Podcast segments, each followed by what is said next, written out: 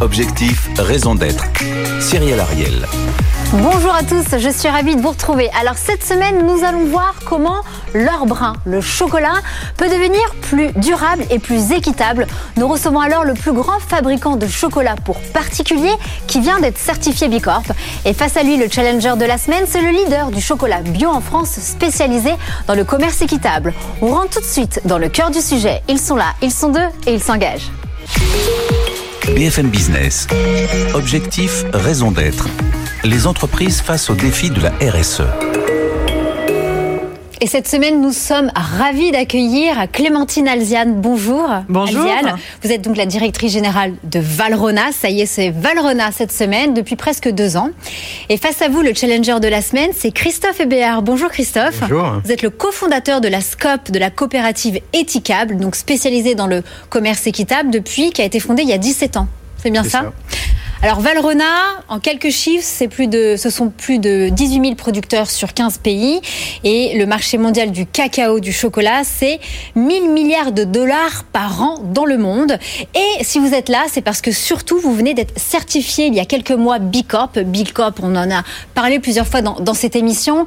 C'est, va dire, c'est la labellisation la plus reconnue, la plus engagée en termes de performance économique, de transparence ou encore des enjeux sur les enjeux RSE.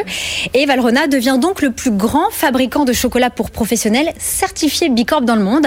Alors avant de rentrer dans le vif du sujet, je me suis rendue il y a quelques semaines dans votre usine à Tain-l'Hermitage. Voici un reportage d'Eline Dany avec notamment votre responsable RSE Carole, Carole.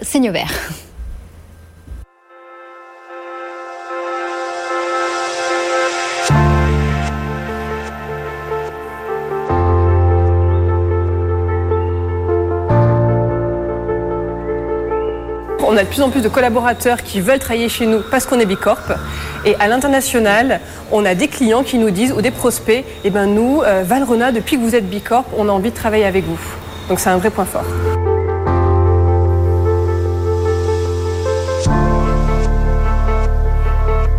Nous, notre ambition, c'est vraiment de faire bouger les lignes de la filière cacao pour une filière juste et durable.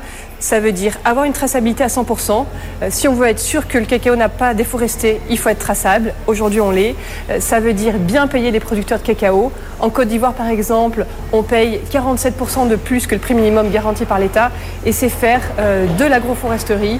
On croit en un cacao, en une alterculture du cacao qui est cultivée en respectant les sols et en augmentant les revenus des producteurs. Concrètement, c'est payer les producteurs de cacao en revenus décents. On s'est déjà engagé au Ghana, en Côte d'Ivoire, à verser une prime qui leur permet d'avoir des meilleurs revenus et c'est comment aller plus loin dans les autres pays. C'est également avoir des projets de soutien en communauté. Aujourd'hui, euh, dès qu'on travaille avec des producteurs de cacao, on mène des projets de soutien et c'est également accompagner 100% de nos producteurs de cacao vers des pratiques d'agroforesterie. Ça veut dire concrètement euh, mélanger au cacaoyer d'autres arbres qui permettent à la fois de prendre soin des sols et ça permet à nos producteurs d'avoir des revenus supplémentaires. Alors on le voit bien dans, ce reportage. Avec Bicorp, vous mettez ainsi notamment vos enjeux de commerce équitable, traçabilité, également revenus supplémentaires pour les producteurs. Qu'est-ce qui a été le plus challenging pour avoir cette certifi- certi- certification Bicorp chez Valrhona?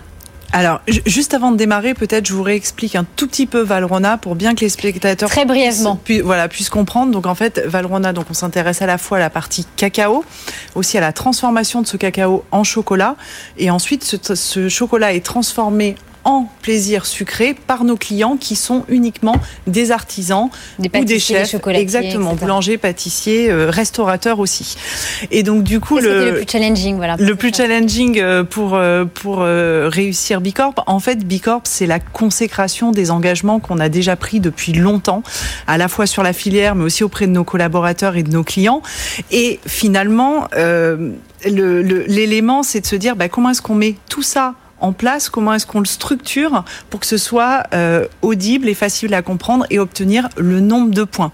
Et- Et pour vous, avoir Bicorp, ça renforce votre marque employeur, ça, ça vous différencie un peu de la concurrence aussi, c'est de dire regardez, nous on est engagés, on peut encore aller plus loin Oui, c'est surtout un guide, c'est exactement ça. C'est surtout un guide, ça nous trace une voie euh, qui nous permet d'aller encore plus loin et de regarder comment est-ce qu'on peut s'améliorer, de voir aussi nos angles morts, parce qu'on en a, et du coup de pouvoir continuer à monter vers ce chocolat durable. Maintenant qu'on parle de Bicorp, maintenant on revient en France, parce que c'est le logo américain, euh, qu'en est-il de devenir une société à mission ou de déclarer en tout cas sa raison d'être de manière statutaire. Est-ce que vous y songez ou pas chez Valrona En fait, pour moi, euh, quand on passe Bicorp, on doit aussi changer nos statuts hein, en France pour inscrire justement le, la prise en compte des parties. Le secrétaire d'État était à votre place il y a deux semaines. Dans les euh, statuts. Je suis contente d'entendre ça. voilà. Et donc pour moi, en fait, c'est deux choses différentes. Par contre, l'objectif est le même. L'objectif, il est d'inscrire euh, une mission, d'avoir un guide, de le suivre.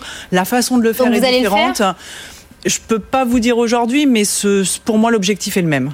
Christophe Hébéard, Éthicable. Alors, pour vous, les engagements contractuels, mais aussi les partenariats forts avec des, des coopératives, c'est ce qui compte réellement quand on fait du commerce équitable. Alors, pourquoi c'est différent, comme vous le dites, des engagements RSE comme Bicorp et en quoi c'est plus engageant ou structurant, selon vous, de faire ce type de partenariat dans le commerce équitable? Eh bien, ce sont des, des engagements de responsabilité sociale des entreprises, euh, la RSE, qui, lorsqu'elle est bien faite, est, est utile. Nous-mêmes, on est certifié euh, RSE, mais c'est différent du commerce équitable. Le commerce équitable va, plus loin. Le commerce équitable, je le rappelle, euh, définit euh, un premium garanti qui est vraiment contraint, qui est défini par les labels. Le commerce équitable est par ailleurs défini par la loi, la loi de 2014, donc sur des critères précis. Euh, lorsque les prix du marché s'effondrent, l'acheteur est supposé à payer un prix minimum garanti euh, calculé selon les, coûts de production. Euh, il y a une prime de développement qui permet de financer des projets collectifs. Il y a un engagement sur le long terme et il y a un préfinancement de récolte qui permet aux coopératives de collecter le cacao. Donc ce sont des engagements forts que bien souvent la RSE n'atteint pas. il, faut, bien reconnaître que dans ce monde du cacao qui est extrêmement concentré, 70% du cacao aujourd'hui est, est, acheté par seulement trois entreprises.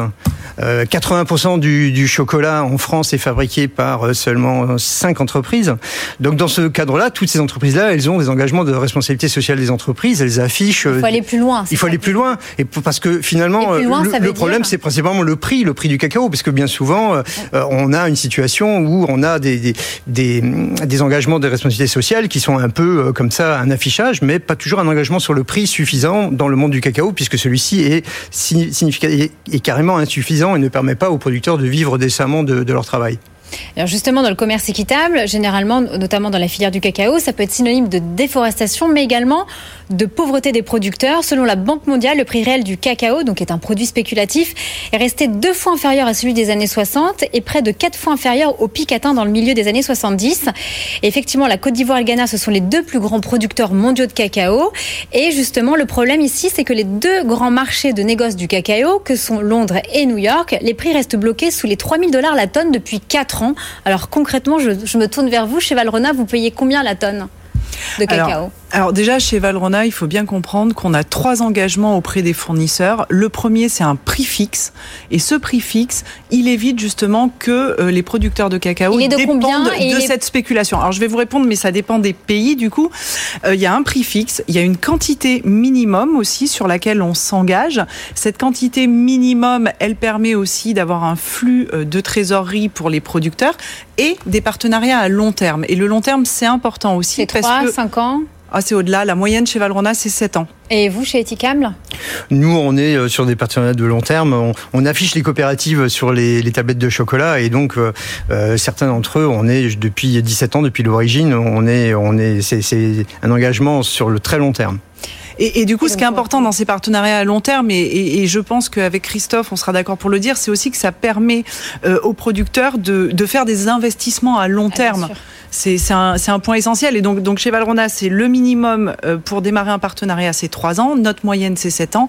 Et après, on a bien évidemment aussi des partenariats historiques de plus de 15 ans. Et la tonne de cacao, vous la payez combien Alors, chez Valrona non, That's the question. Non, et puis c'est très important de pouvoir Ah oui. parler du prix euh, du cacao. Donc en fait, euh, bien évidemment, ça dépend des pays. Hein, le, parce qu'en fait, il Et là, faut... par exemple, quand on est chez les deux plus grands producteurs, le Ghana, la Côte d'Ivoire, euh, là, ils viennent d'être dans les médias parce qu'ils disaient qu'il y avait une prime de 400 dollars qui n'était pas payée par certains producteurs euh, dans leur pays. Là, Valrona, vous les payez combien? Je pense que chez Eticab, vous disiez que vous payiez entre 4000 et 4500 dollars la tonne, c'est Voilà, ça c'est ça. Alors que le prix du marché- marché est autour de 2000, 2100, donc on est au plus ou moins double du prix du marché. Donc nous, on est largement au-dessus de la prime euh, qui a été définie par les pays, c'est-à-dire le prix euh, minimum garanti par l'État aujourd'hui. Donc vous payez combien? Sur le, en fait, en fait, vraiment, ça, ça, ça dépend beaucoup des pays. On, on, a des pays où on va être à 5000 dollars la tonne, d'autres où on va être à 4500 dans le prix. Vous êtes plus que 2000, 2300 en tout cas. Ah oui, largement. Et depuis longtemps. Et en fait, surtout l'engagement, il est que quand le marché baisse, nous, on reste sur des prix fixes. Je pense que c'est ça qui est vraiment important. Euh, C'est-à-dire qu'on ne dépend pas justement de cette spéculation parce qu'au final, le producteur de cacao, lui, il a fait la même qualité de produit, il a utilisé les mêmes ressources pour le faire. Pourquoi devrait-il dépendre d'une spéculation qui fait baisser un produit qui est, est fait de la même façon? Donc nous, l'engagement, c'est vraiment un prix fixe. Et après, attention, dans le prix, je me permets juste d'ajouter, il y a le prix, et ensuite, il y a toutes les primes et tous les projets. Parce que chez Valrhona, on développe aussi beaucoup de projets de soutien aux communautés. Vous formez notamment à l'agroforesterie, c'est ça Par exemple, par exemple, justement, j'allais en parler. Euh, si jamais on prend euh, Haïti, euh, euh, on a on a un projet justement de, de, de, reforestation, de régénération des parcelles, etc. On a investi 190 000 dollars sur trois ans.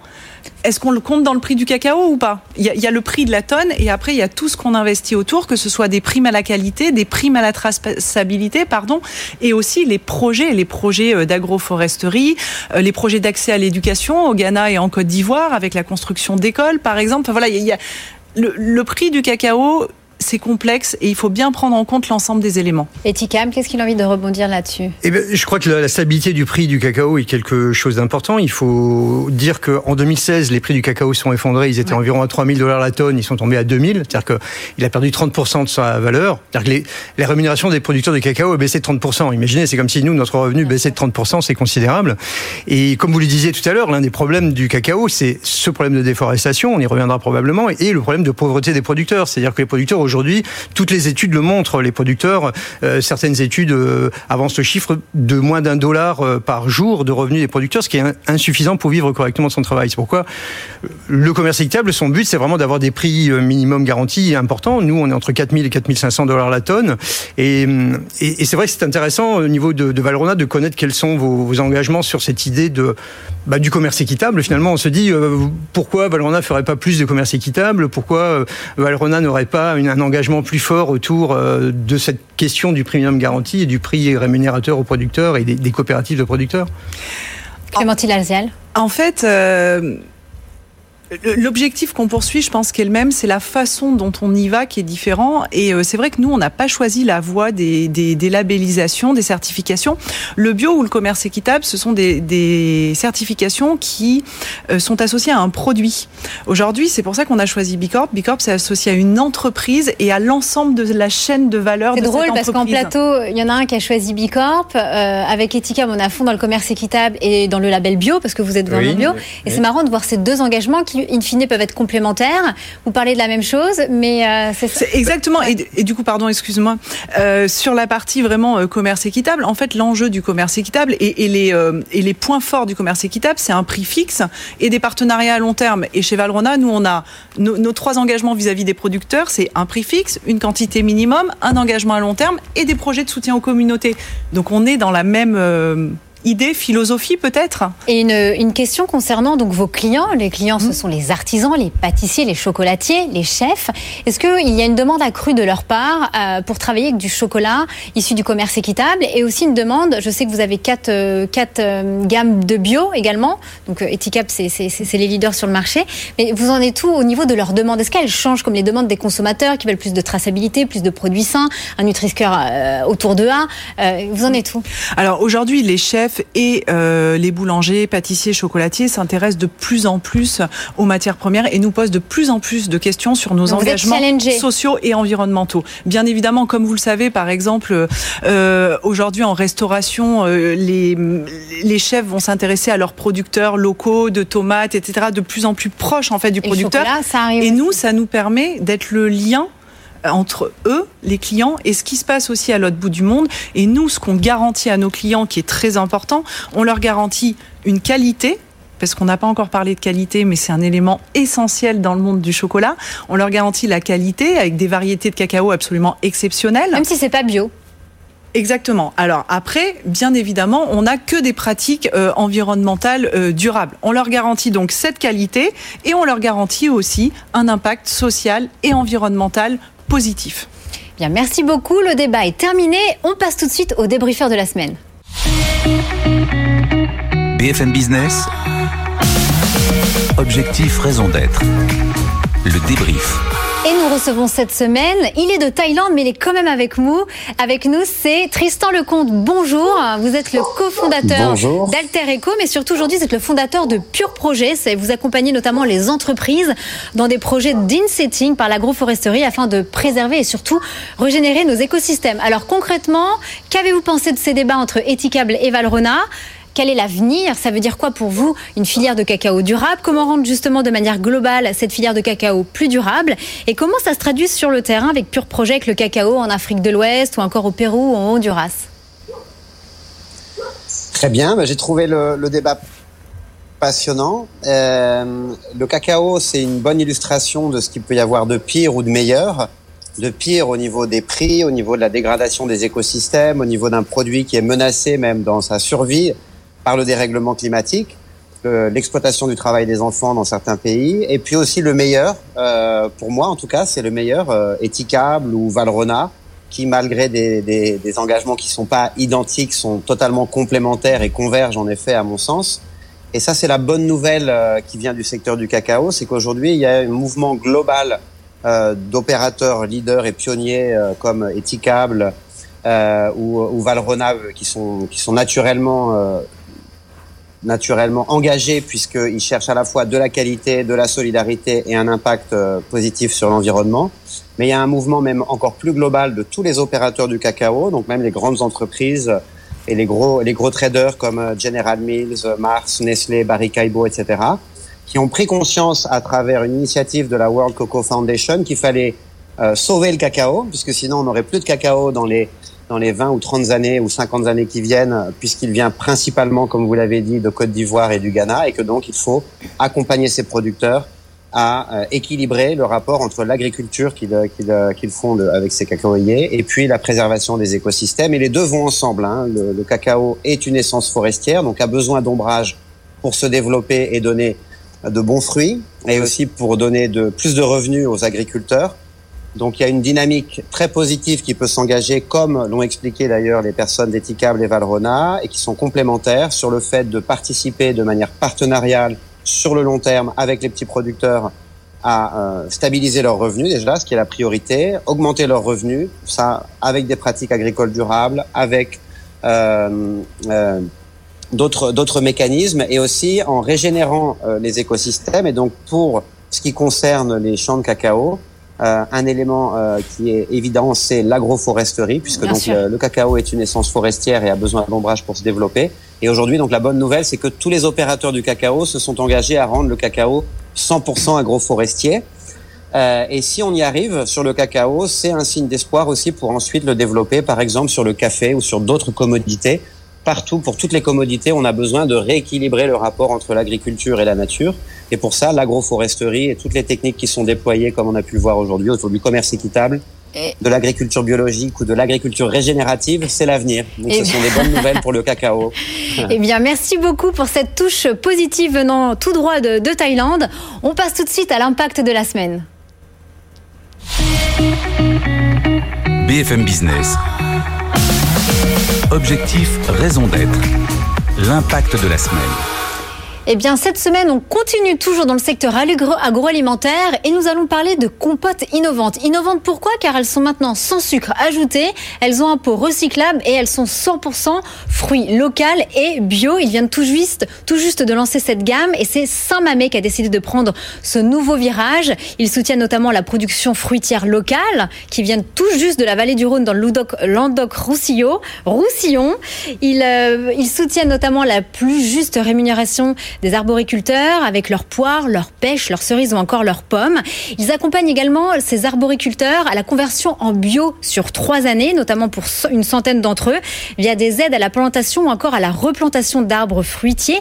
Et surtout, Saint-Mamet a une énorme ambition, celle de devenir le plus grand verger de France et avoir 20% de la surface en bio d'ici 2022. Donc concrètement, il propose une alternative aux fruits, aux produits sains, etc. Qu'est-ce que vous en pensez, Clémentine Alziane Alzial, je vais arriver.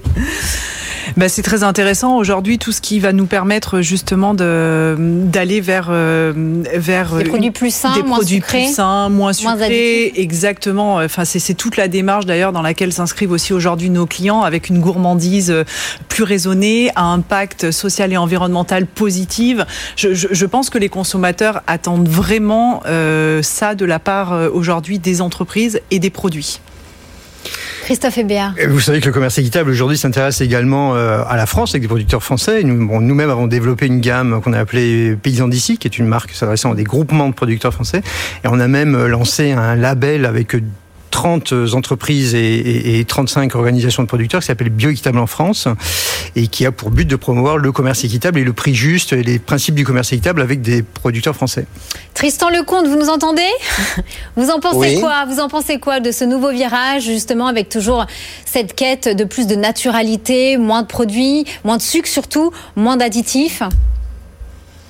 C'est l'avenir en fait. On a besoin de se délester euh, et on recherche de moins en moins de consumérisme et de plus en plus de raisons d'être euh, dans les marques et dans les produits et dans notre vie de tous les jours. Je pense qu'on a envie d'authenticité et de d'argumentaire et de produits qui ont du sens et, et, qui créent du sens pour tout le monde. Et pour, et pour terminer, une petite question pour vous, Clémentine Alzial je sais que Valrona développe, voilà, c'est mon côté un peu vegan, une peut-être une gamme un peu vegan prochainement chez Valrona ou pas? Est-ce qu'on peut avoir un scoop d'objectif raison d'être? Non, tout à fait. On est en train de, de lancer un chocolat euh, vegan à destination euh, des, ar des, voilà. des, des, artisans, bien évidemment, pour qu'ils puissent transformer, parce que eux aussi peuvent faire des pâtisseries aujourd'hui oui. vegan. Et d'ailleurs, si je peux me permettre, je, je, je, voudrais encourager un petit peu tous les téléspectateurs à aller à faire un acte engagé pour les fêtes de Noël. Et cet acte engagé, c'est d'aller acheter vos bûches chez vos artisans pour Noël. Eh bien, écoutez, merci beaucoup. Je remercie infiniment mes trois invités, Clémentine, Clémentine Alzial, Christophe Hébéard et depuis la Thaïlande, donc Tristan Lecomte. Et je vous donne rendez-vous la semaine prochaine à la même heure et surtout passez un très bon week-end et prenez soin de vous. Au revoir. BFM Business. Objectif, raison d'être. Les entreprises face aux défis de la RSE.